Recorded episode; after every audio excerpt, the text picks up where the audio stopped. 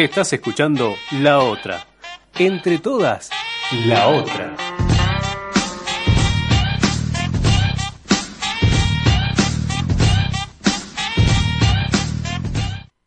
Hace mucho tiempo, en una frecuencia muy, muy lejana.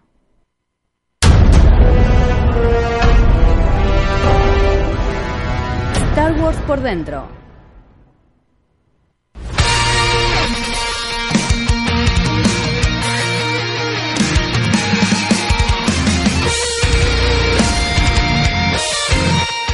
Buenas noches y bienvenidos a una nueva emisión de Star Wars por dentro, capítulo 24 de la segunda temporada. Y ustedes dirán, ¿por qué está hablando una voz de hombre y no la voz habitual de Malena Baños Posati, que es quien generalmente se encarga de conducir este programa? ¿Por qué? ¿No hay por qué? Exactamente, no hay por qué, eh, más allá de una leve complicación con la línea D, aquellas personas que habitan en Capital Federal sabrán lo terrible que puede llegar a ser que te cancelen un subte cuando tenés el cronograma bastante apretado.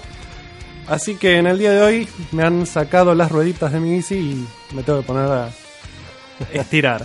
Pero por suerte no estoy solo. Cuento con la presencia de, de un invitado que ya es parte de la familia, el señor Leo Rubio. ¿Qué tal? ¿Cómo estás?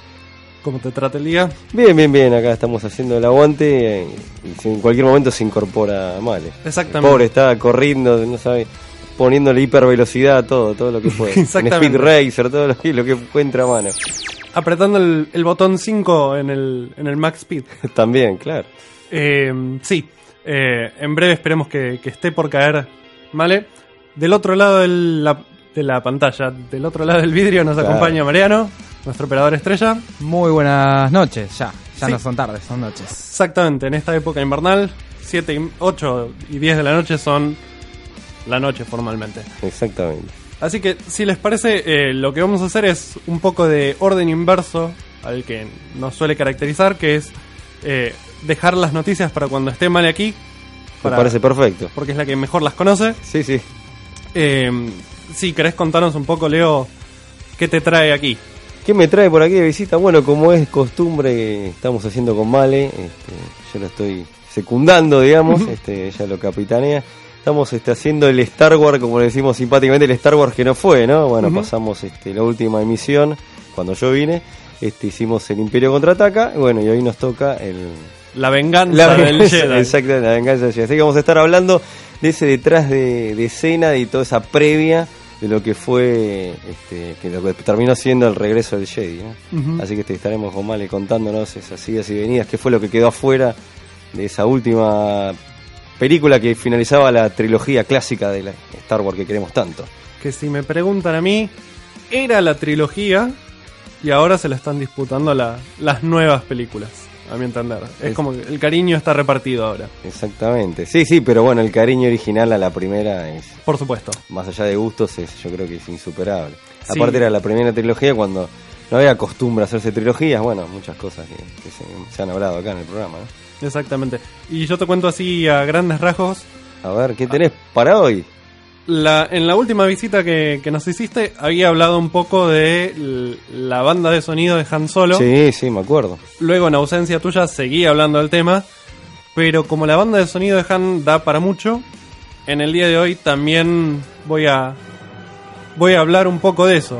O sea, retomás. Exactamente. Así que, sin más, nos mandamos. Me parece perfecto.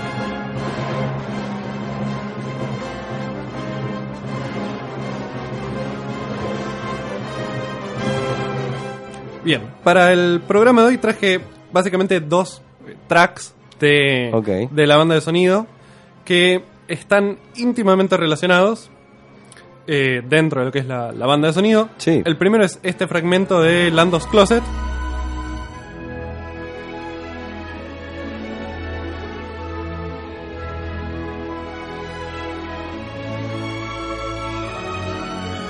Es un tema corto, pero esto es básicamente el corazón de, de este track. No sé si recordás en, el- en la trilogía original, eh, había un tema característico para cuando Leia y Han tenían su, su encuentro amoroso, Sí. un tema que los caracterizaba como, Totalmente. como pareja. Sí, sí, sí. Este es básicamente el, el mismo momento, el equivalente, pero para Han y para Kira. Ah, mira. Es eh, básicamente el momento romántico que tienen a bordo del Millennium Falcon Sí, sí. eh, en el sector donde está las capas de Lando. Cuando, cuando Kira se las empieza a probar. Me acuerdo de ese momento. Lo que estaría bueno es que le prestemos atención A a cómo este tema parece tener varios intentos de desarrollo. En el sentido de que es una frase que se repite, Sí. Pero que en, al- en fines eh, formalmente musicales no, no tiene una, un- una tónica, un- no llega a, a completar la frase, una resolución clara, como se podría decir quizás en un tango que, que siempre se dice que termina soldó, Claro, sí, que, sí. que da esa sensación de, de conclusión. Eh, básicamente lo que hace es emular un poco la, la relación que tienen los dos personajes porque Claro. Tienen intentos, pero no, no termina de concluir. Claro. ¿Le, prestamos unos, unos minutos de atención a esto? A ver.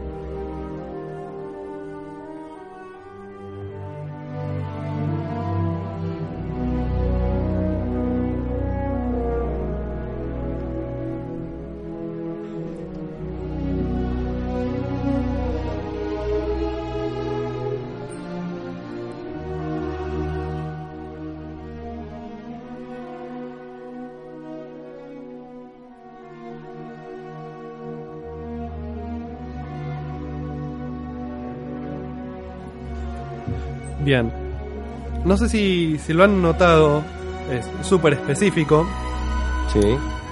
En el medio de todo esto, estas melodías que, que tienen un claro tono melancólico y, si se quiere, tiene como una suerte de eco, de, de frase que va y viene, hay un pequeño ostinato, un registro medio de tres notas, que son más o menos esto, esto que viene acá. Tararán, tararán.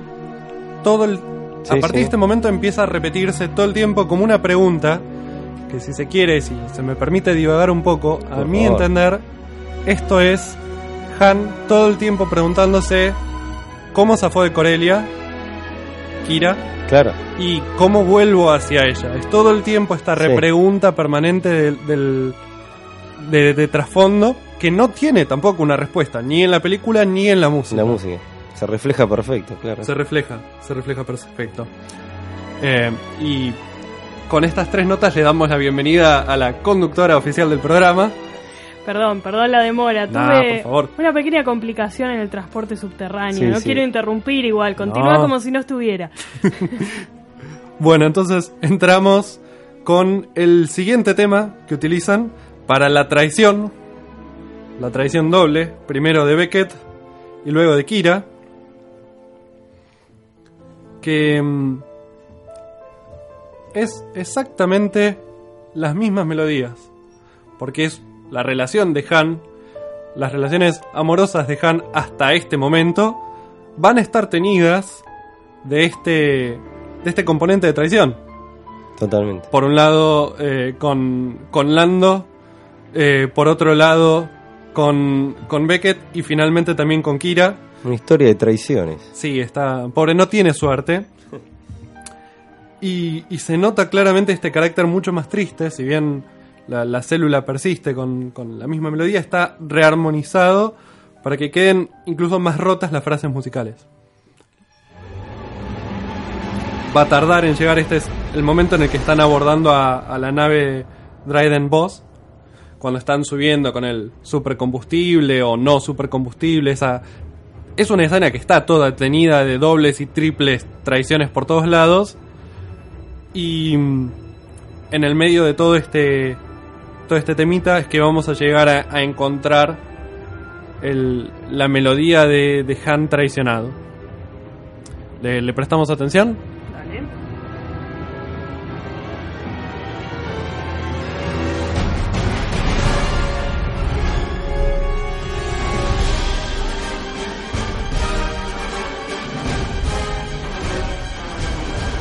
Aquí todavía tenemos el componente de acción, de las peleas y dobles peleas, de si tiene arma, no tiene arma.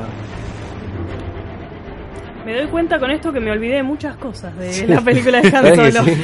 Tengo que volver a verla. Es Sí. como que la información no ha quedado tan, tan firme. Yo la vi nada más que dos veces, pero No, amigo, con esto que cuando vas contando se me empiezan a refrescar un montón de Tal cosas. Eso es lo que me pasa. es que sí, es quiere decir que la banda sonida fue buena y que uno le prestó atención a la película, ¿no? Obviamente. Claro. Si no, no hay banda de sonido que te la levante. Exactamente. Pero mm, aquí viene la, la secuencia de la célula que habíamos traído antes.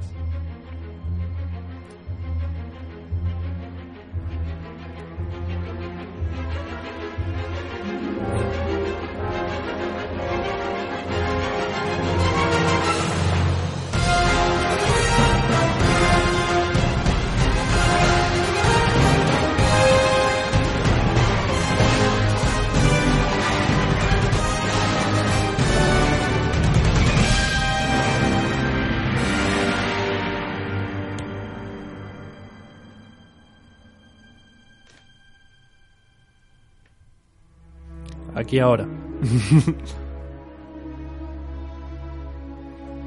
Esto es ya claramente el clima no solo de reminiscencia, sino de... Es la melodía que veníamos escuchando, pero no es. Está totalmente despojada de la armonización que tenía antes, que si bien nos daba la sensación de preguntas, que, que siempre la melodía es como con un tono hacia arriba, como quien, quien hace una pregunta que no tiene respuesta nunca, acá al dejársela al piano sola, queda incluso más expuesto este, este esquema. Un poco esta tendencia de Kinner, ¿no? De usar lo mismo de maneras distintas. Claro. De, de Powell, sí, sí. Eh, perdón, de Powell, sí, tanto Nos hablar de con Kinner, Kinner que- pero sí. de Powell, sí. Sí, la verdad que sí. Es, eh, es amigo de reutilizar mismos temas de, de maneras muy diferentes, resignificar Ujú. melodías. Y prestarlo un poco ahora con, con el resto de la orquesta. Pero, pero no vuelve a tener el carácter que por ahí sí tenía el mismo.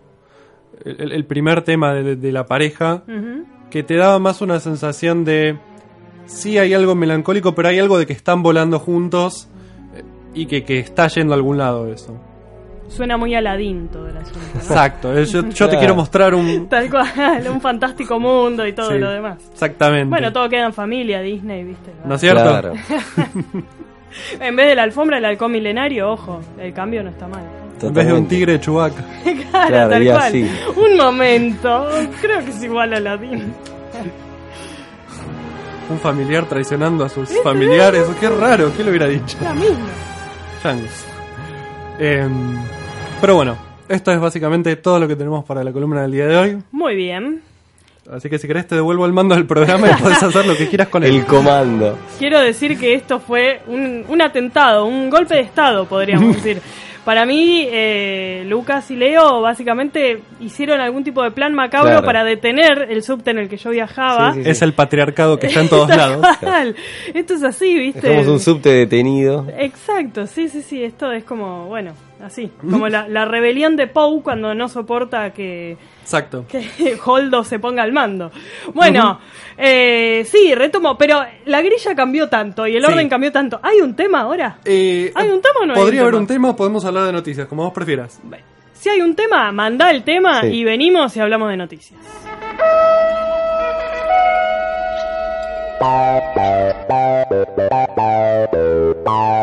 Yeah, now.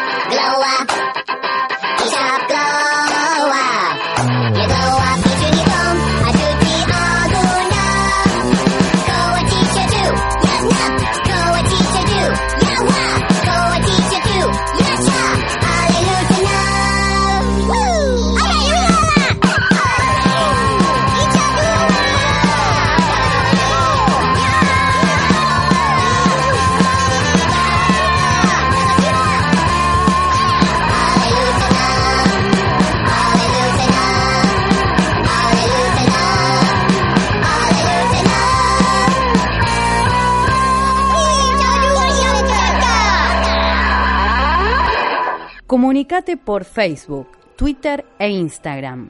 Búscanos como Star Wars por dentro.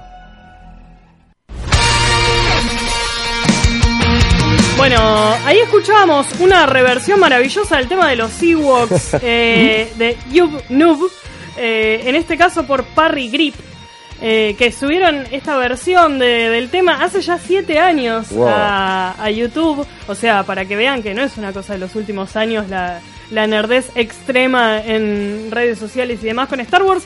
Eh, hay muchísimas reversiones musicales. Uno busca una para algún momento en especial y te aparecen Mil. 10 temas Sí. diferentes. A mí me sonó un poco a.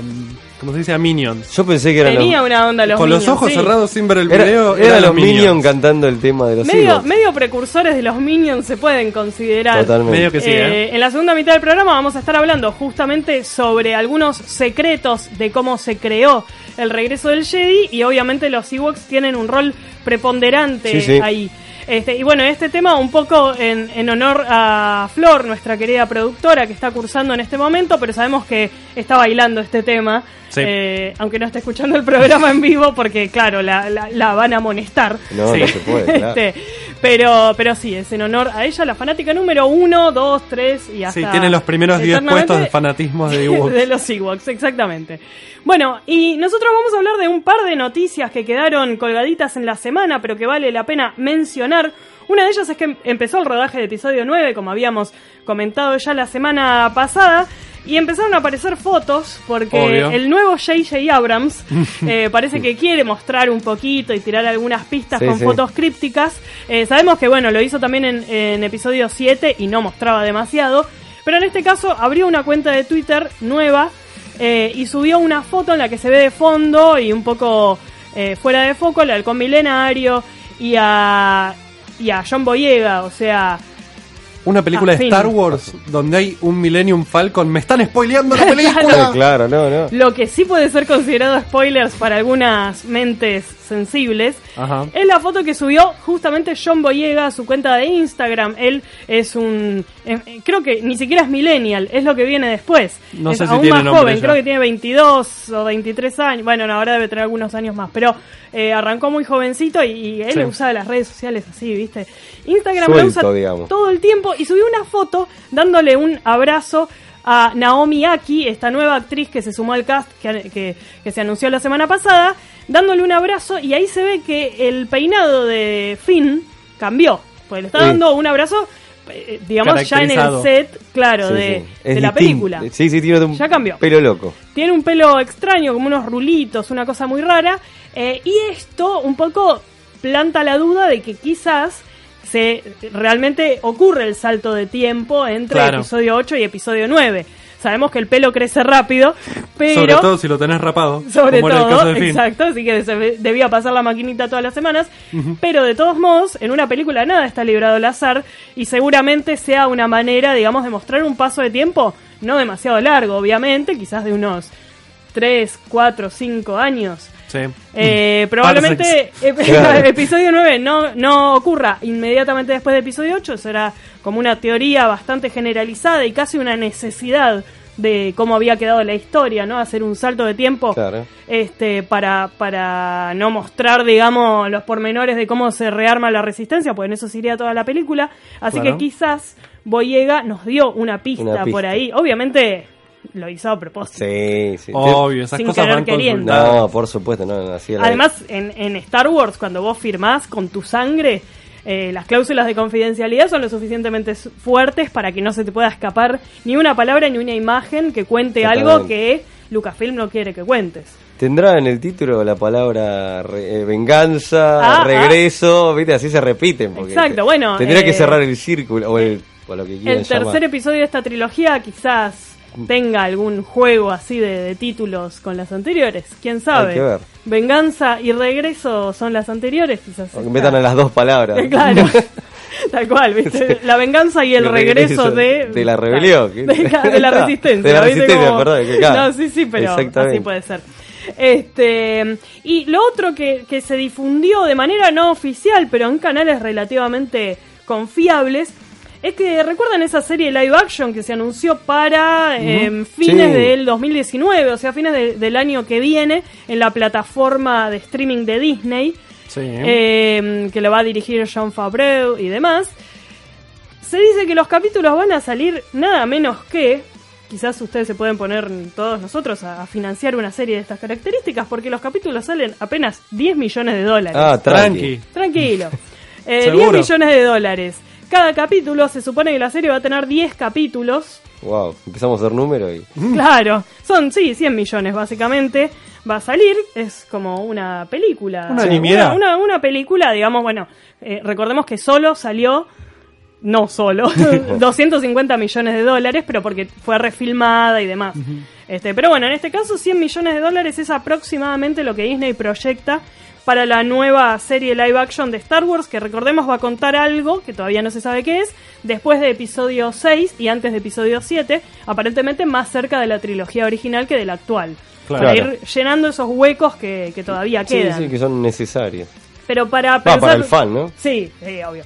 Para tener una idea más o menos de cuánto representa 10 millones de dólares para un capítulo de una serie, pensemos que es lo que salieron eh, cada capítulo de la penúltima eh, temporada de Game of Thrones, por Claro. ejemplo. No de la última, la última fue Más creo que un poco más cara, Sí. claro, pero la anterior salió esta cantidad.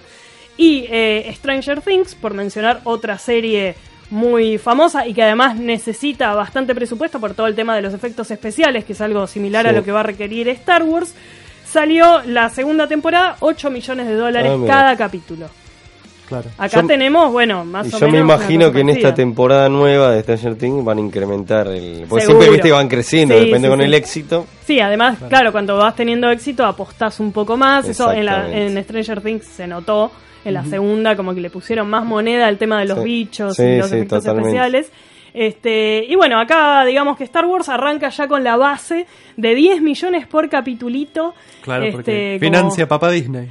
Financia papá Disney, que sabemos que, bueno, Disney tiene una cantidad de dinero, no digamos infinita, pero casi lo más parecido a, a dinero infinito. Seguro. Eh, como cuando metías un truco, viste, tipo en el Doom. Claro, en el Sims o cualquiera de esos. Eh, Disney tiene un poco eso, entonces se puede dar el lujo también de que no le vaya tan bien con una película como solo, pero seguir adelante con sus proyectos. Sí. Eh, etapa que creemos terminará en 2019 y dará paso a otra nueva etapa.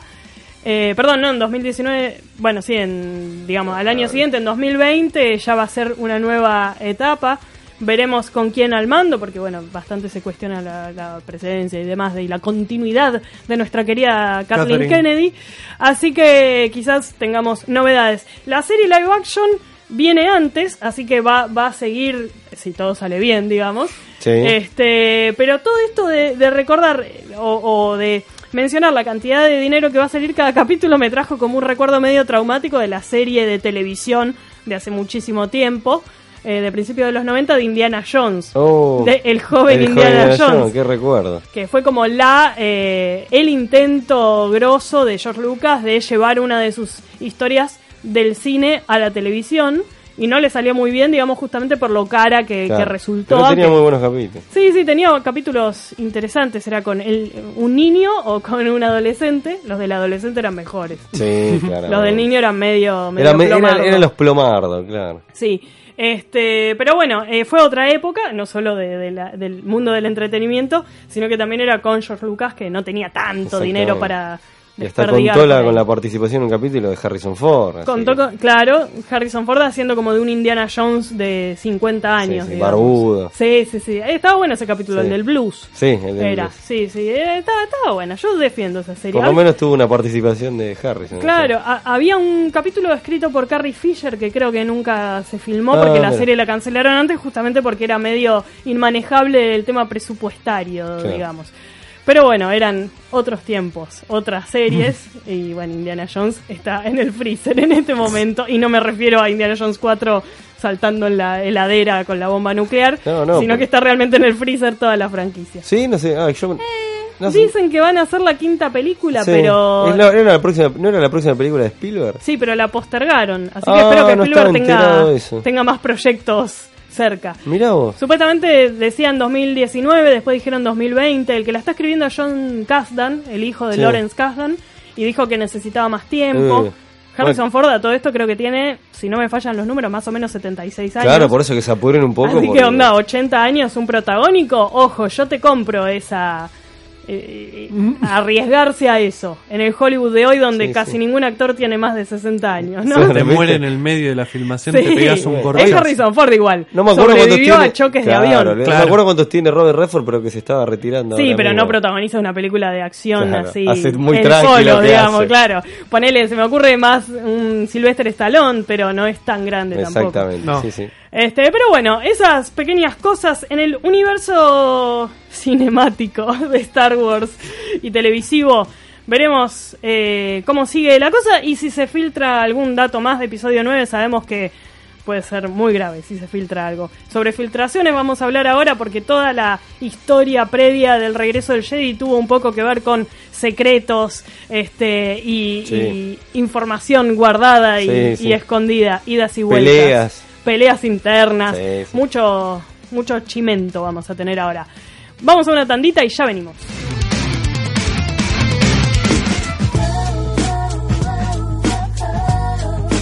Quédate ahí, estás escuchando Radio La Otra. Ahora sí, todos conmigo, vamos a bailar. Música para tu cabeza.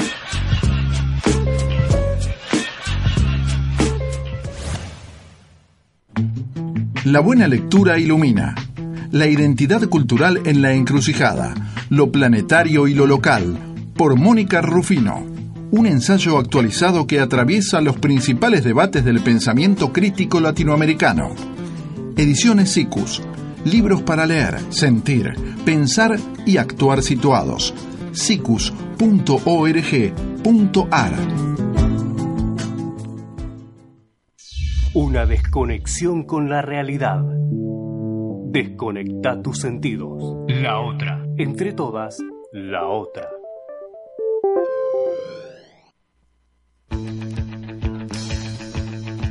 Bueno, y como ocurre cada cierto tiempo, eh, tenemos la colaboración de Leo Rubio para hablar Sí. sobre el backstage, los borradores y los trabajos previos eh, que dieron origen a nuestras películas de la trilogía original y ya nos toca La venganza del Jedi. Exactamente.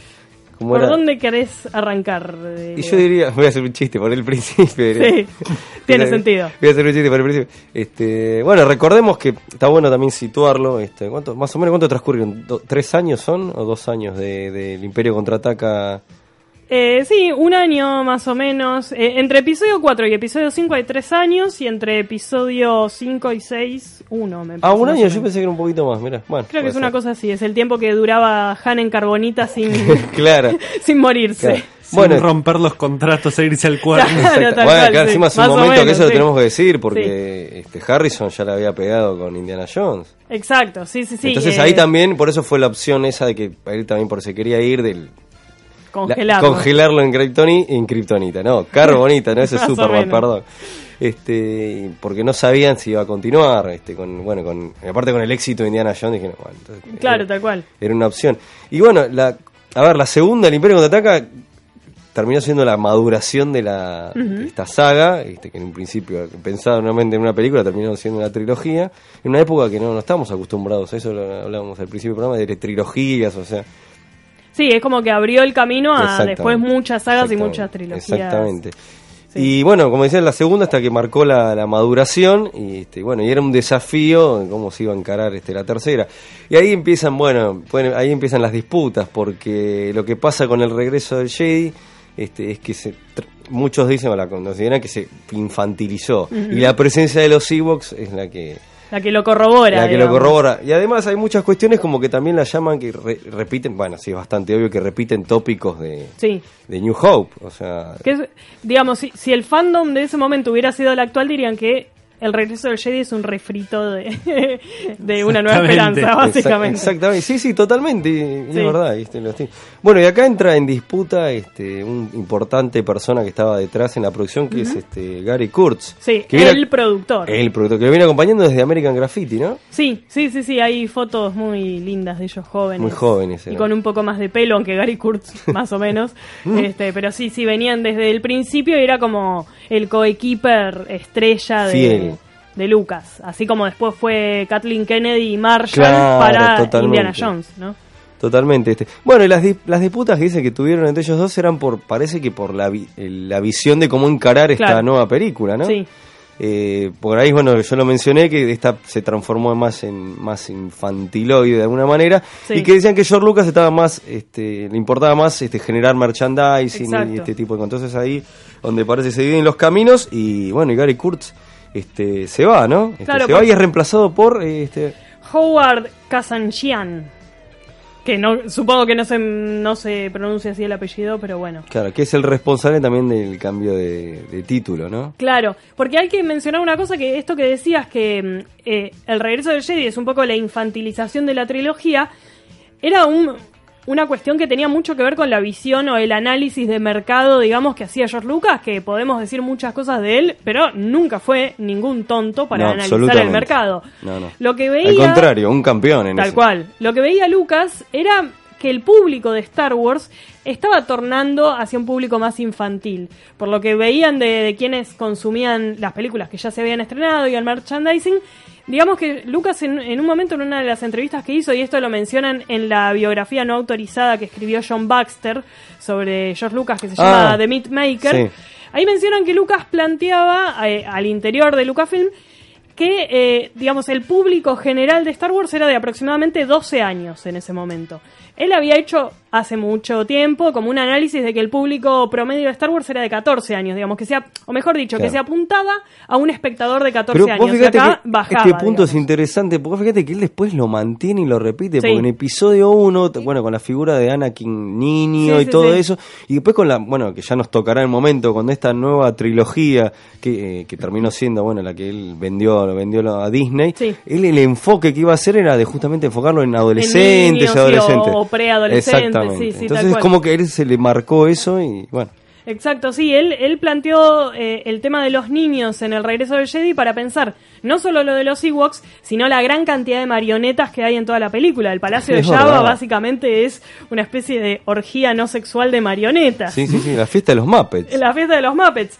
Eh, bueno, de hecho el estudio de Henson ahí estuvo bastante involucrado, pero los tiempos de producción, una de las cosas que se dice es que les impidió refinar los modelos de algunas de las marionetas. Sí. Y ahí tenemos algunos, ¿no? Que son medio... Y, y dejar afuera algunos personajes que después fueron incluidos en, este, en la versión de, modificada Sí, del- en la Special Edition, Special Edition, claro. exactamente. Sí, la- una de las canciones, digamos. Que tenía un personaje que no estuvo incluido, es el que canta la canción Sí, que sí, se sí. incluía en la Special Edition, que se sacó por una cuestión que no, no daba la Sí, marioneta. exactamente, Este, por sí. los. No, algo que yo quería mencionar Sí. de, de la visión de, de las ideas que se, tra- se trabajó en el primer borrador, Ujú. ese que después quedó fuera con la partida de, de Gary Kurtz. No sé qué, tanto estuvo Kazman, eh, Ka- Kazman, Kazdan. eh, gracias, Sí. perdón. Siempre me, lo, me confundo. Es como para mí es como un trabalengua ese apellido. No sé por qué. Este que bueno, él al principio no iba a estar involucrado, y después este terminó, bueno, trabajando. Pero acá lo que se menciona en el argumento original no había una segunda estrella de la muerte. Sí, tal Los. Ewoks no estaban en la trama. Eh, Han Solo, al parecer, iba a morir en la batalla de Endor. Leia no iba a ser la hermana de Luke. Sí. Este, eh, Luke y terminaría con Luke buscando a su hermana en futuros episodios. eh, y tampoco no había un enfrentamiento con el emperador hasta un episodio mucho más este, adelantado, junto con su hermana, ¿no? Y este, este episodio del regreso del Jedi, ese momento iba a terminar con un final medio agridulce, donde Luke yendo bajo una puesta de sol como un vaquero, así, así una cuestión, Claro. subido a un, a un supuesto caballo. Lo no que sé qué- termina siendo el final de Indiana Jones y la última cruzada, digamos. Sí, un poco esa idea. Exactamente, sí, sí, sí. Porque el público se renueva y las ideas se reutilizan. Exacto. Ah, y hay una cuestión también de, de Leia, que ella terminaba con, bueno, con este, empoderándose como re- líder, o sea, Sí, de- sí, de la pero con un, República. de la Nueva República triste por la pérdida de Solo, Claro. pero como que queda como figura súper importante y bueno, o sea que no estaban los caminos de, de hermandad. Que eso dicen que se incluyó por una cuestión de, de generar otro impacto en, en- en la trama, Claro. o sea, como lo de Luke soy tu padre, la Sí. famosa frase que, que se engloba, o sea, Sí. es la tagline más importante del Imperio Contraataca, entonces dijeron, bueno, como que parece que se buscó un impacto así, este, fuerte. Leia, soy tu hermano. claro, más o menos. Al- Y, y hay que Sí. decir que cuando filmaron esa escena, eh, bastante parecido a lo que ocurre cuando filmaron el Soy tu padre, Lucas eh, ordenó, digamos, que la mínima cantidad de gente estuviera presente en el set para que nadie escuchara eso y quienes lo escucharan, digamos, guardaran secreto absoluto hasta el estreno, porque era como, bueno, el, el, gran, este, la gran La revelación. gran revelación. Que si bien, digamos, tiene un clima distinto, a mí El Regreso del Jedi me gusta, es una película que defiendo, pero la realidad es que la revelación de que Leia es la hermana es una revelación, digamos, tranquila, Es, ¿no? es tibia para Es como, mí. che, ¿y es tu hermana? Ah, Ah. bueno. Es como Menos otra mal que no se pusieron de novio, los Jedi son así, todo Sí. muy, muy, muy tranquilo y relajado. Se toman todo con una filosofía muy Sí, tranquila. Sí, sí, sí. Pero sí, no sí. tiene para mí el impacto que tuvo la de que Darth Vader sea Tal cual. el padre de Luke. Y mm, el tema de, de la dirección también fue toda una cuestión Sí, de idas y vueltas en el regreso del Fundamental Jedi. mencionarlo. Lucas quería, y hasta último momento apostó, por tener a su amigo Steven Spielberg Claro. dirigiendo El Regreso del Jedi. Hubiera sido otra cosa, ¿eh? Exacto. Qué loco hubiera sido. Sí, hubiera sido muy distinto y yo creo que Spielberg no sé si hubiera aceptado algunas de las cosas que hay en, en El Regreso del Jedi. Pero él, eh, Lucas quería que, que Spielberg estuviera ahí. Spielberg fue más bien, este, no, no, no le cerraba tanto, digamos, ya habían compartido mucho tiempo con, Sí. con Indiana Jones. Eh, y finalmente hubo un problema de sindicato. Sindical, porque Lucas renunció al sindicato de, Sí. acto- de directores y eso fue lo que parece como que terminó de coronar esto que Spielberg no estuviera. Claro, le, mm, le- tenía una lista muy acotada de gente a la que podía aspirar para que dirigiera la película. Uno de ellos era justamente eh, Richard Marquand. quien Sí, pero hay, otro lo- que se mencionó que es medio raro, que es que David Lynch también en un momento se- Sí, hubo una danza de nombres que hay que ver hasta qué punto. Que después Lynch termina siendo Eh, Duna, hay que sí. ver qué, qué tan verdad es esta información. Sí, es John muy Lucas raro. en general dice, a mí me hubiera gustado tal, tal, tal, tal, pero hay que ver hasta qué punto hubo Hubo- negociaciones claro, serias, ¿no? Exactamente. Bueno, y terminó eh, el inglés. Marquand que... mm, Es rara la elección. Es de- rara la elección. eh, se dice que Lucas lo que buscaba era una persona joven e inexperta. No, pero una persona joven, digamos que yo lo que tradujo es que no tuviera un ego desmedido. Claro. Porque Lucas quería participar de la producción de esta película. No como ocurrió en El Imperio Contraataca, digamos que tomó más distancia. Totalmente. Pero eso también fue por varios factores que ya Sí. hemos mencionado, por el tema del estrés que le, le sufrió Exacto, el, estaba como con estrés postraumático de New Hope, hacer New Hope, y porque la, estaba en la cuestión de, de trabajando todo el tema de conseguir fin- financiación para la película y de eso de armar su mega empresa. Entonces estaba ocupado de eso y no podía hacer todo a la vez. Claro. Entonces eso lo delegó a su gran maestro que era... Irving Kirchner, claro, y en él confiaba plenamente. En el caso de Marquand, evidentemente era otra la relación. Totalmente. Él venía de dirigir eh, The Search of the Nile, o sea, algo así como La búsqueda del Nilo, un especial de seis horas eh, de origen inglés, eh, basado en una novela de Ken Follett con nazis y durante la guerra. Claro, sí, sí, que eh, trabaja eh, Sutherland, si no me... este, Puede ser, si puede ser, había de- alguno de, eh, de Yo estuve viendo un poco generación, de sí. qué era la trama, me llamó la atención, Sí, de hecho sí, después sí. no la pude ver, pero la voy a descargar, de que es la historia, está basada en una novela, ojo, yo no sé si estamos hablando de la misma, por ahí vos estás mencionando otra, esta es la, la inmediata anterior que llamó la atención a Lucas, Puede ser, claro. que se llama creo que el, el ojo en, eh, en, la, en la paja, algo así, ahora, ahora, ahora lo busco bien la información ser, y vamos sí, a sí, decir sí. la información bien, y le llamó la atención a George Lucas, y la onda de esta película era que trabajaba Donald Sutherland, que trata de un espía nazi, eh, que descubre que se viene, es una ficción, ¿no? Sí. que se viene la invasión del día D y termina en una isla y no sé, bueno, y ahí conoce una a una joven y bueno, tuvo una historia. Bueno, eso parece que le llamó la atención a, Claro. a Lucas y por eso lo, lo contrata. Pasa que en el medio de la negociación, digamos, para ver quién hacía qué cosa, George Lucas planteó, bueno, voy a ir al set todos los días. Y Marquand dijo, ok. Mirá bueno. vos. Eh, y también Lucas dijo, voy a editar la película. Bueno. Ah, bueno. Y va Acá, a perdón, quedar tengo a el- mi cargo el, el corte final. Bueno, y ¿Algo Marquand más? tuvo que contar con eso. Eh, de- ahí de tengo el título de la película, se Sí. llama, eh, El ojo de la aguja, la traducción, ¿no? Sí. de 1981. Esa es la película que hizo Ah, ante- perfecto, claro. anteriormente, con Donald Sutherland. Claro, bueno, y... mm, Claro, o sea que terminó a Lucas le caía bien, pero digamos que no confiaba tanto en un desconocido. Pues Es lo que, lo que se ve, que eso se lo muestra en el documental El Imperio de los Sueños, lo que dicen es que Lucas no, no tenía confianza en este director en la cuestión de técnica y de los efectos Sí, especiales. exacto. Es la excusa de que él por eso se metió tanto. O sea, que, que terminó siendo pr- eh, primero como la segunda, La segunda unidad. segunda unidad y después cada vez metiéndose más y más. y Exacto, sí, sí, sí. Eh, tal cual, sí, habían arreglado, digamos, que Marquand eh, tuviera más bien relación con los actores, que es como la pata floja de George Lucas, Sí. pero de a poco Lucas fue como copando terreno y dicen las malas lenguas que básicamente no, no lo dejaba tomar demasiadas decisiones y, y él estaba muy metido. Muchos lo comparan eh, con lo que fue la relación de Spielberg con Top Hooper en Poltergeist. Ah, Pero ahí directamente sí. fue el horror, o sea, se odiaban. Creo que Top Hooper salió de ahí diciendo, no sé, mato a Spielberg. O sea, Spielberg ya era como el colmo de, Es que de para la mí, obsesión. yo veo estas de Poltergeist y para mí es una película de de Spielberg. Spielberg, totalmente. De No sé qué habrá metido Tom. se, se dice que directamente Spielberg dirigió escenas, o sea, no solo sí, iba al set todos los días, sino que dirigía a los actores. En el caso de El regreso del Jedi es más discutible, digamos, porque también Lucas, vale decir, siempre tuvo cierto respeto por el rol de Marquand. Este, entonces, digamos, no, no llegó a poner dirigida por eh, Marquand y, y, No, y no, es verdad, le, no. le respetó. Lu. Pero bueno, es como una situación así. Y tampoco Marquand pudo decir demasiado porque falleció No, en el terrible. 87, Es pocos años después. 49 años tenía por una, eh, eh, algo cardíaco. ataque al Un corazón, ataque cardíaco, sí. pobre. O sea, en la carrera de él creo que hizo un par de películas más. Sí, y, sí, pero medio y que tampoco terminó pudo hablar de, de- No habló mucho, no habló nada, no, no pudo contar mucho.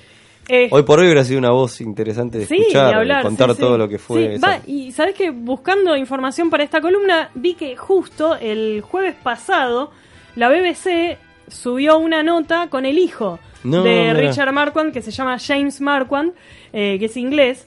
eh, o, o de Gales, no sé exactamente, pero bueno, son británicos. La BBC le hizo una entrevista bastante interesante donde James Marquand cuenta que cuando tenía 18 años su padre dirigió eh, El regreso del Jedi. A él le gustaban las películas de Star Wars, así que Sí, fue toda una situación claro. bastante Claro, loca. tenía 18 años. Eh, claro. No era un niño. Y eh, fue unos días al set a, a visitar este, la filmación de la película y, y tuvo como un vínculo así, como que le cayó muy bien Carrie Fisher, bueno, Sí, digamos sí. esas anécdotas. Y una de las cosas que plantea Mark, eh, Marquand hijo es defender la figura de su padre como real director de la película, ¿no? Y decir, él plantea que Marquand fue el director y dirigió todas las escenas e hizo su trabajo Claro. bien. O sea, desmi- Porque en internet como que le pegan bastante. Totalmente, Claro. bueno, ahí estamos, nosotros estamos hablando recién de Sí. esos rumores que, que dicen que la terminó haciendo Lucas. Claro. Entonces él ahí como con su voz de la voz del padre que ya no estaba más, él dijo, no, che, mi viejo era Lo ahí". reivindicó. Claro, digamos. exactamente. Este, sí, y con el tema de, del guion es interesante también porque hubo bastantes idas y vueltas, como vos mencionabas antes, eh, estas cosas que fueron cambiando a medida que Kasdan se fue sumando más activamente a, a la escritura de- del guion. Este, mm, hay un tema con, con los nombres también, ¿no? Con el título. Sí. Es como todo un capítulo aparte el tema del Es título. increíble. la del- Porque tenemos, por un lado, bueno, el regreso del Jedi o el retorno del Jedi en España, es como se llamó la película finalmente, pero durante casi toda la producción y unas semanas antes del estreno incluso, se iba a llamar La venganza del Jedi. Por eso hay carteles y todo. Exacto, hay creo que hasta un tráiler que tiene La venganza del Jedi, hay pósters, merchandising. ¿Y ¿Qué, pasó? Eso fue por el tema de que el productor, el que reemplazó a Sí. Gary Kurtz, este que no me acuerdo Sí, este Kazan el Jian. que no me acuerdo el nombre, este dijo que no tenía fuerza ese título. Entonces ahí cuando Lucas lo cambia por este la venganza del Jedi. Exacto, sí, sí, sí, tal cual. O sea, originalmente se iba a llamar el, el Claro. regreso, después fue la venganza y después el regreso porque hay una historia oficial y otra. La historia oficial dice que George Lucas le sacó la palabra venganza del título porque consideraba que los Jedis eran personas de bien. Claro, no estaba las- dentro del Claro, código Jedi la venganza. La venganza es hijo del odio. Claro. Hija del odio. Este, tal cual, como que eh, dice que, que no, que la, Que no la da. palabra venganza no pega con No la da. filosofía Jedi. Eso es lo que, digamos, como la historia oficial que hay. Hay otro, hay otro trasfondo, no sé si lo íbamos a mencionar, que se dice Sí. que iba a salir esta- Star Trek. Exacto, Ah, esa es ¿le la otra. No, bueno, básicamente que por el mismo, por la misma época se estaba, se estaba realizando la segunda película de Star Trek, que todos conocerán como La ira de Khan, Exacto. pero su título de producción mientras la estaban haciendo era La venganza, La de venganza Khan. de Khan. Khan era un, personaje que había aparecido en la serie original de, de Star Trek, Sí. la de Shatner, y retomaba el que era interpretado por Ricardo Montalbán, y retomaban el personaje en esta película que había, que había pegado mucho con su Tal aparición cual. en la serie. Claro. Eh, y bueno, esto podía generar algún tipo de disputa legal por lo- el parecido de los títulos eh, entre Lucasfilm y bueno, el puchito ahí que, que ponía Fox eh, y Universal creo que era, ¿no? Sí. Eh, con Star Trek. Entonces... se Eh, dice Paramount, que- perdón. Ah, ah, Pa- Paramount. Paramount. Ah, bueno. No sé si por ahí Universal también tiene que, porque a veces viste que son varias las Sí, que... sí, sí. Paramount yo sé que es la, la fuerte, pero por ahí Universal. Claro. Bueno, las productoras, digamos, terminaron, eh, se supone, como haciendo un acuerdo de, bueno, no, mirá, vamos por acá. Y supuestamente eso también pesó en la decisión de que finalmente se llamara el regreso y no la venganza. Claro. Digamos, hay como una cuestión filosófica in-universe, pero también hay una cuestión Claro. de mercado. De mercado. Sí, sí, Suena un poco a cuando George Lucas le explicaba a, a Leia por qué en el, en el espacio no se usaban corpiños. Exacto, sí, sí, sí. Eh, Lucas tiene esa salida, ¿viste? Sí, sí, De- sí, muy, muy Pobre loca. Carrie Fisher. Pobre Carrie. sí, Muy loca. de- Sí, yo eso- esa noticia fue muy rara, la, la del tema del título con lo de Star Trek. Lo, lo- lo descubrí cuando me puse a investigar sobre. Exacto. Antes no, ni la conocía. que Pero bueno, son rumores, ¿no? Sí, y después tuvo otro título, El regreso del Jedi, pero ya un Ah, título sí. que fue medio De un chiste interno, eh, que fue Blue Harvest. Sí, sí. Quizás ustedes lo recuerden porque el episodio de Family Guy eh, que, que parodia Star Wars se llama Blue Harvest. Exacto. Justamente porque ese fue el título que usó la producción durante toda la filmación de exteriores del regreso del Jedi.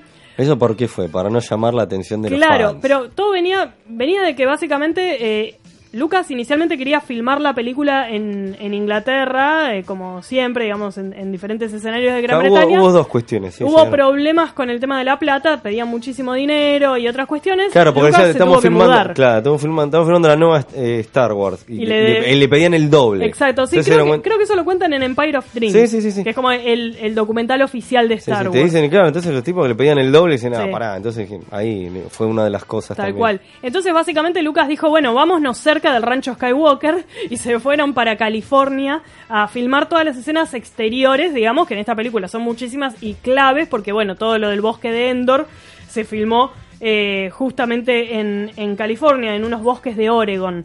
Entonces, como estaban en contacto con gente, con gente que circulaba y con negocios locales y con curiosos, decidieron cambiarle el nombre a la película o al proyecto que estaban haciendo a Blue Harvest. eh, eh, que le pusieron como un subtítulo que era Horror Beyond the Sí, Imagination. sí, una así. cosa así. Entonces básicamente estaban diciendo que filmaban una película de terror medio clase B, medio una onda así, para alejar a los curiosos. Exacto. Eh, y oficialmente se decía que el regreso del Jedi se estaba filmando en Alemania. Eh, y entonces toda- todas las cosas relacionadas con el regreso del Jedi en, en California es como que se firmaban, digamos, con el nombre de Blue Harvest y, Claro. y nadie se daba Para cuenta. despistar. Todos los documentos de esa época dicen Blue Harvest. Este, pero bueno, son eh, esos pequeños trucos de George Lucas para esquivar eh, a los curiosos, básicamente. Las multitudes que lo acosan. Tal cual. Claro, exactamente. Eh, y bueno, es interesante también con el tema de- del guion que mencionábamos antes y la relación de Lucas y Kasdan, que ellos laburaron juntos entre julio y diciembre de 1981 haciendo cuatro borradores del guion. Claro. Eh, lo primero que mencionabas vos de, de estas cosas que fueron quedando inconclusas, Sí. fueron puliendo en los subsiguientes. La parte de ya se estaba consagrando como director Sí. en solitario. Entonces él como que, viste, ya estaba con, Estaba más su- allá. con sus mambos, con sus cosas, viste. Uno de los temas que, que se tuvo que ir resolviendo fue el tema de la muerte de Han Solo. Este, porque básicamente no, no podía morir. Eh, Claro. Convencieron a Harrison Ford de que se quedara en la película y finalmente Han no murió. Claro. También eh, estaba la cuestión de si Vader era el padre o no de Luke. Porque todavía existía la posibilidad de que dijeran, bueno, no, es Al un, final no era. es un mentiroso, no sé qué, pero bueno, no, se mantuvo eso, se sumó el tema de que fuera, fueran hermanos con Leia. Este, también estuvo circulando la idea de que hubiera un tercer Jedi, como ya había se, había también pensado para el Imperio contraataca. Sí. Eh, un tercer Jedi veterano, digamos, que sirviera como para contar un poco más la historia de los Jedis, pero finalmente no. Quedó fuera. Eh, supuestamente fue el propio Marquand, hay que ver, el que propuso eh, que fuera Yoda quien dijera esto de que hay otro Skywalker. Eso es lo Ah, que mira, se dice. se dice. Que, que fue como idea de él que, que el personaje introdujera esta posibilidad eh, y, y después, bueno, se confirmara. Eh, también estaba el tema de qué, qué tenía que ocurrir con Lando, un ex traidor. Claro. Se filmó la muerte de Lando explotando por el aire en el halcón milenario. Se hicieron algunas pruebas de con el público Claro, y no les gustó. No le gustó. Como que la reacción no era, digamos, de- ni demasiada pena ni nada. No le daba igual. Sí, Entonces finalmente decidieron que Lando sobreviviera y que fuera un héroe de la rebelión después de destruir la estrella de la muerte. Que, Pero tenga, que tenga su, su re- redención. re- Claro, se redima. Sí, exacto. Que termine como que garpaba más que fuera un personaje querible que un traidor, digamos, que, Claro. que pagara por lo que hizo en la película anterior. Eh, pero recuerdan que cuando se va Lando con el halcón milenario, Han dice, creo que va a ser la última vez que vea al halcón. Y eso después te quedas como medio, pero ¿por qué dijo eso? Si finalmente se vuelve a encontrar su nave. Pero bueno, era justamente en esta primera idea de matar a Lando, claro. plantear que Han se despidiera así, digamos, Claro, de su nave. de su nave y de... Pero finalmente no. Este, bueno, y tenemos el tema para ir terminando el tema de los Ewoks. Sí, claro Los que... maravillosos y queridos Claro que en un principio este, no, no, no se pensaba usar a los Ewoks, sino a los Wookiee. Exacto, querían un planeta Wookiee eh, que era había Eso sido viene la, arrastrándose hace un montón. y era la fallida idea del especial de Navidad.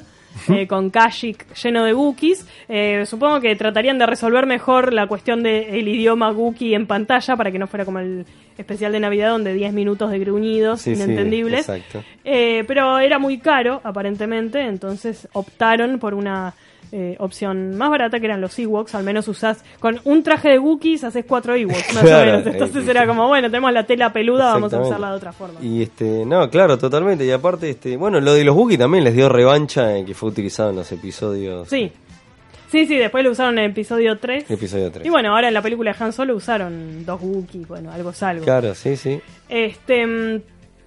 La, Claro, pero en eh, episodio 3 te muestran todo el mundo. Y Claro, está sí, Yoda sí, ahí con los. Sí, sí, que al final Y la, fue la revancha también de, de Lucas. Con el tema de los Ewoks hubo muchos diseños, pueden buscar en, en Google este, todos los diseños de Ralph McQuarrie que iban más por un lado medio de, de- medio ñomos, eran Sí. al principio los Ewoks, después fueron tornando hacia una cosa más parecida a Trolls, y fue finalmente Joe Johnston quien les dio el cierre de osito de peluche, digamos. Aparte era más rentable. Exacto, pero lo interesante es que Lucas lo que quería era fabricar ositos Teddy, pero de Wookiees. Quería ositos, digamos, así, digamos, como típico oso de peluche, Sí, sí, pero sí. además interactivo. Eh, le parecía que era una re idea y seguramente lo era, pero la gente de Kenner, que era quienes tenían los derechos eh, del merchandising todavía, después de algunas renegociaciones, le dijeron, no, mira, nosotros no hacemos peluches, hacemos muñequitos de plástico Claro. chiquitos. Y al final nunca se hizo Ah, ese tipo de oso. Claro, o al menos no en ese momento, Claro. digamos, no, no se pudo hacer como un lanzamiento junto con la película. Este, pero bueno, pobre. Quedó, Lucas y quedó, ositos claro, quedó ahí Lidia. Ahora se habrá hecho algún prototipo y lo debe tener todavía. Y Yo la- creo sí. que como las ideas se reinventan, no sería nada raro que aparecieran porgs Sí, interactivos. olvídate, sí. Además, estando eh, está eh, los Ar- los Arturitos, digamos, de- Exactamente, de, los Hasbro controlables. interactivos, exacto. Tenemos el BB-8 de Sfero que manejás desde una aplicación del celular. No se puede creer. Sí, eso, tienen- es no, una locura. Yo lo vi en una juguetería cuando Sí. Yo estuve a- tres segundos de comprarme uno, pero después mi adulto interno uno de- dijo claro, no. hay, hay uno creo que es chiquito y otro tamaño más grande. Sí. Yo lo vi en una juguetería y no podía creer cuando estuve en, Sí, sí, en eh, una juguetería en Miami. Lo vi. ¿no? El chiquito es como el, Claro, el más lindo, porque sí. hace más cosas. Sí, Pero sí, sí, una locura, no podía es creer. demasiado. Este, bueno, y después está el, el Arturito que mm, le das órdenes de voz y Ah, te hace caso. Le decís, Sí. Ya, te damos a todo. patrulla la casa y te patrulla la casa, te hace la tarea, te baña el perro, hace todas esas cosas. Qué bueno. Este, pero bueno, con los Ewoks uno. no tuvo tanta, tanto éxito. Y la realidad es que los Ewoks fue una de las cosas más criticadas de la película. Y a esta, a esta altura, habiendo pasado ya tantas décadas del estreno y estando ya llegando al final del programa, eh, Ewoks sí o Ewoks no. Nunca. Nunca. Y él es taxativo. Sí, sí, sí. Que, que Flor me perdone, pero nunca. Aprovechás que no está para que Claro. no te Totalmente, golpee. a mí no me venden jamás Un que un muñequito así de peluche con piedras y palos le ganen a una tete. Listo, lo dije. Listo, Pero lo esa era, dije. esa era la idea que tenía Lucas de una raza así Sí. muy primitiva que pudiera vencer a, la era- El capitalismo. Ay, Claro, más o menos. Había, había Sí, como una sí, idea. hay muchas alegorías una, que podemos una idea analizar. de la reivindicación de algo así como pueblos originarios yanquis. Este, y de cómo la Versus la unión. colonización. Claro, que- y además de cómo la unión de los pueblos vence al enemigo poderoso. Totalmente. Claro. sí. Solo que Se bueno, se va, demostrado que pasa. se va desdibujando. Bueno, pero esto es ficción. Si Fuera- no, si no podemos la- meter esos mensajes en Fuera la de la ficción, no venta nos queda de- nada. del merchandising o de lo que Lucas Sí. pronosticaba hacer que eran películas de Ewoks y los dibujos animados que tuvo. De hecho, y bueno, dos hicieron. Sí. Este, ha- había un mensaje con eso. Sí, sí. Pero bueno, es verdad que el diseño de los Ewoks es algo que uno aprende a amar con el tiempo. O nunca. ¿No? Como las cosas que, que, bueno, que son así, decís, bueno, está bien. Este familiar, Sí. este es medio, no sé, mí- lo a mí, critico, pero al final lo sinceramente, quiero. nunca me indignaron, así, no, Ah. no fanatizaron jamás en la vida, pero no me generó con tanta indignación, o sea, es como que pasó, ¿viste? Tampoco me, me enloquecieron, pero listo, funcionó en la trama, por ahí sí, te puedes analizar medio fondo, es medio pavote, pero bueno, ya está. Sí, yo creo que El regreso del Jedi a mí es una película que me gusta, la defiendo. Totalmente. Creo que los Ewoks son algo polémico. Yo personalmente es como que ya ahora les tomé cariño y ya está. Para Sí. mí, el regreso del Jedi tiene un problema más grande. Que si bien, repito, me gusta el regreso del Jedi. Pero tiene una. eh, digamos, si agarras a Han y Leia, que eran dos personajes que en el, que, que en el Imperio contraataca tenían un crecimiento exponencial Tremendo. y hacían mil cosas. En el regreso del Jedi no evolucionan. No. No. O sea, de- en el momento en que Leia rescata, bueno, va a rescatar a Han y bueno, después bla bla bla todo lo que ocurre, rescatan a Es Han. más, tiene un Han- retroceso. sí, o sea, Leia más o menos, bueno, digamos, sigue un camino por inercia por, por una cuestión de que Sí, sí, pero tiene un, lidera la tiene un rebelión. retro- sí, bueno, Pero sí, Han Solo no. Tiene un retroceso, le termina siendo esclava en bikini. Ah, eh, bueno, sí, ni hablar. Eso es todo un tema que algún día hablaremos en profundidad, pero sí, eso, ni hablar de, la cuota sexista. Pero más allá de eso, digo, Leia sigue siendo un personaje fuerte, pero, digamos, no, no termina de, de, de, de avanzar tanto como en la película anterior. Y Han Solo directamente se estanca. Yo, si bien eh, me- celebro que, que Harrison Ford haya vuelto y haya filmado toda la película y haya vuelto para episodio 7 y haya muerto en manos de su hijo en esa escena que a mí me gustó, Sí. eh, digo, es verdad lo que decía Harrison Ford, que el personaje de Han Solo estaba, digamos, muerto a nivel ficcional. Sí. O sea, ya había llegado hasta un punto y no evolucionaba mucho más. Digamos, yo me mato de risa con Han en episodio 6. Pero es verdad Sí. que, que tiene un estancamiento importante. No, no, y también el, el hecho de otra vez hacer otra estrella de la muerte. Sí, ahí sí, es ya como era- quedarse medio. Sí. Che, tenemos No por- tres ideas y repetimos. Tal cual. Sí, en ese sí, punto, para mí, es, es lo más, más que los Ewoks, eso es negativo. Sí, para exacto. mí. No por nada, siendo que el retorno del Jedi es el capítulo del medio, sigue siendo el que más gusta en general a la gente que agarra la saga en cualquier momento. Pará, el Imperio contraataca, El Imperio decís, contraataca que respecto de Sí, el sí, capítulo sí. del medio no resuelve y sin embargo Exacto, sí. está siempre por arriba en el top 3 de, bueno, de aparte, aparte marcó eso de que las segundas partes este, son mejores. Exacto, no se repite sí. siempre, pero como que está la maduración que con muchas películas se da. Es- no sí, con sí. todas, pero bueno. Sí, sí, sí, tal cual. La- Este, sí, el regreso del Jedi eso, o sea, me parece que los Ewoks, es, es fácil pegarle a los Ewoks, digamos, pero tiene otras cosas el Por regreso eso, lo que discutible, diciendo recién, para que les podamos pegar más duro. O sea, no Pero los Ewoks, igual la, bancamos y la trilogía original Sí, es la que va y todo lo demás, pero bueno, nada, ay, tampoco compramos así alegremente todo. Alegremente, no, no. Bueno, señores, nos hemos pasado unos minutitos después de todo el subtegate que debí sufrir bajo tierra. Este, les agradecemos muchísimo el acompañamiento. Gracias, Leo, por No, gracias estar. por invitarme y bueno, ya volveremos con otro. Volverás prontos. Sí, sí, con otro, este, el Star Wars que no fue, como entre comillas, que le hicimos esta sección. Y nos toca la parte dura que Oh. es la, la ex nueva trilogía, o sea, Sí, las precuelas. sí, sí, sí. en fin, bueno. ese día no puedo. claro, falto. Pero hay que, pero hay que trabajar. Traigo certificado médico. Bueno, muchas gracias a todos por acompañarnos nuevamente en Star Wars por dentro por radiolaotra.com.ar. Nos encontramos el lunes que viene, misma hora, mismo lugar. Muchas gracias a todos, que la fuerza los acompañe. Chau.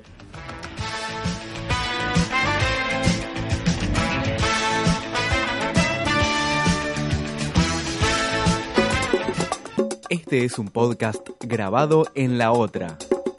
Graba también el tuyo. Escribinos a info@radiolaotra.com.ar.